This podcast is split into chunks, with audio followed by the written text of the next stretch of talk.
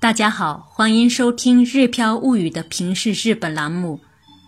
今天是中国的端午节，我在日本神户，祝大家端午节快乐。今天这一期栏目，我将为大家分享的是日本为什么突然放开了翻译导游政策。自从1949年日本推出翻译导游制度以来。翻译导游作为日本国内语言类唯一的国家资格证的权威地位一直都没有改变。在日语当中呢，翻译导游被称作“次亚管安奈喜”，写成日语汉字是“通译案内士”。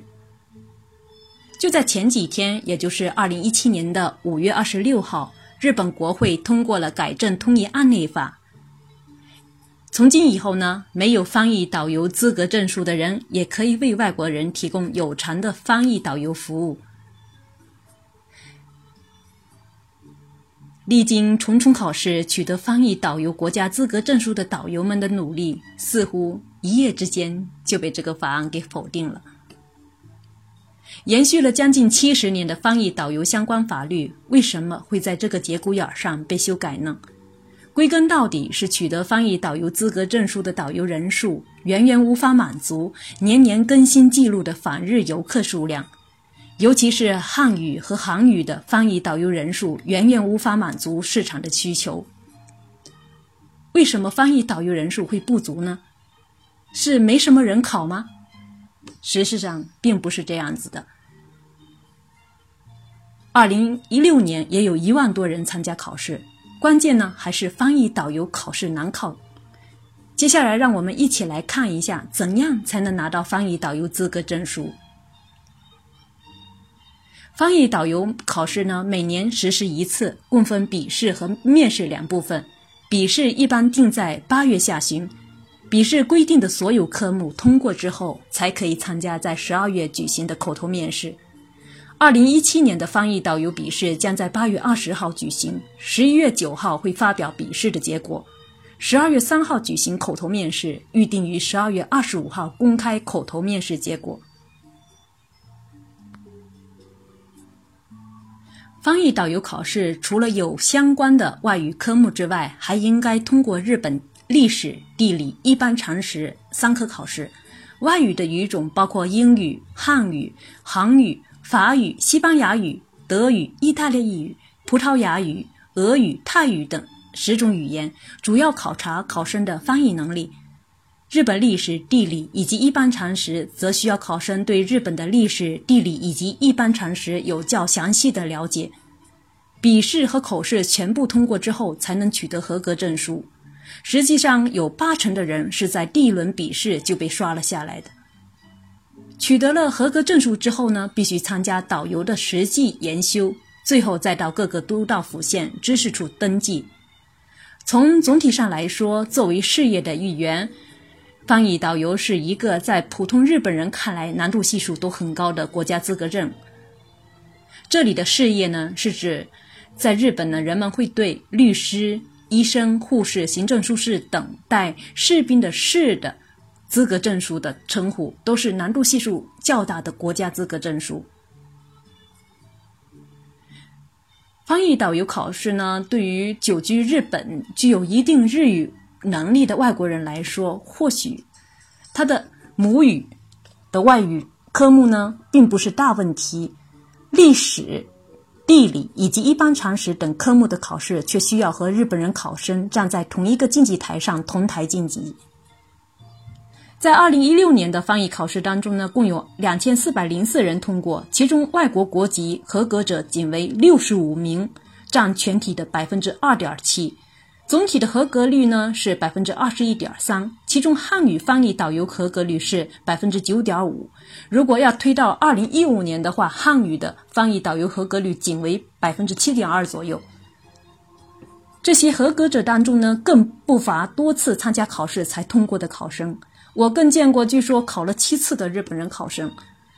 截止到目前为止，登记在册的翻译导游约有两万人，其中有七成左右是英语类的翻译导游，中文类的英语导游呢仅占啊，中文类的翻译导游仅占其中的一成左右，其他的语种更是寥寥无几。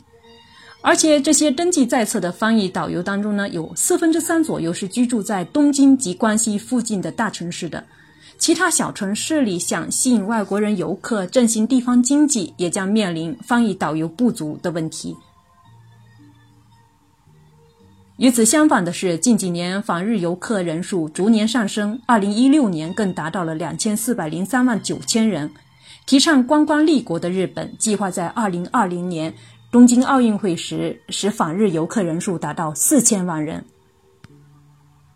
高速增长的游客当中，来自中国的游客占百分之二十六，韩国的游客占百分之二十一，东南亚游客占游客总体的百分之八十左右。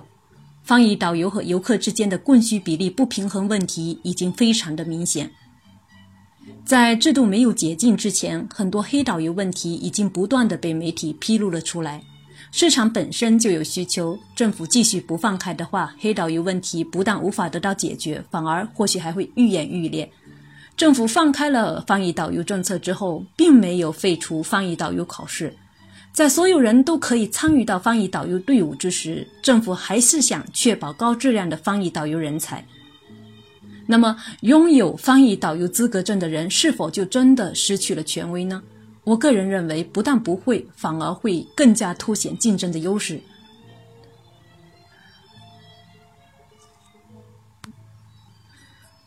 观光一词源于《易经》的“观国之光”，也就是要让国人、外国人认识到国家的赏光之处。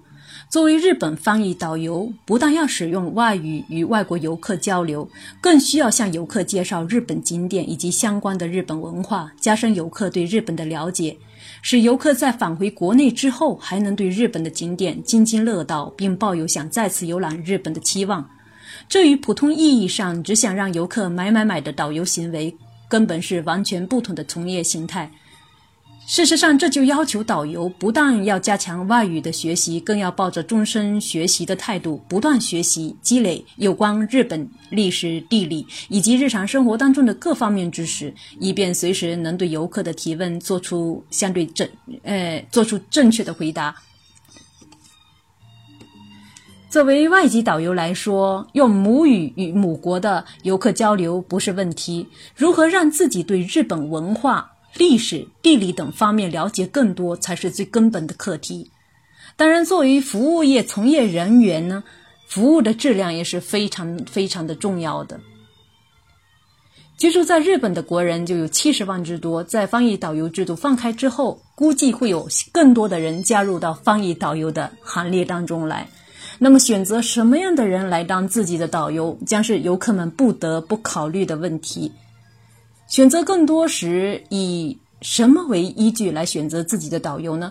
有更多选择权的游客们，或许会更多的依据外在已有标准来判断。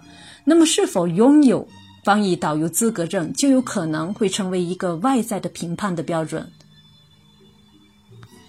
所以呢，在鱼龙混杂的情况下，估计也会有很多人选择会出去挑战这个翻译导游考试。总体来说呢，放开翻译导游政策之后，旅游业的人手不足的问题得到了解决。但是呢，翻译导游的考试又将如何定位，将是一个非常有意思的问题。日本观光厅又会如何区别对待拥有翻译导游资格证的人和没有翻译资格证的人呢？这也是一个非常值得期待。非常值得关注的动向。好了，这一期的节目我们就分享到这里。想关注文稿的朋友们呢，可以关注我的个人微信公众号“日飘物语”。我在我的个人微信公众号里面，跟我女儿小艺一起搭档做了一百期的零基础学日语栏目呃节目。此外呢，我还根据我们平时的旅游经验，写了一些日本景点介绍，以及日本的一些文化风俗方面的介绍文章。如果呢您感兴趣的话，欢迎关注我的个人微信公众号“日飘物语”。感谢大家的收听，我们下次再会。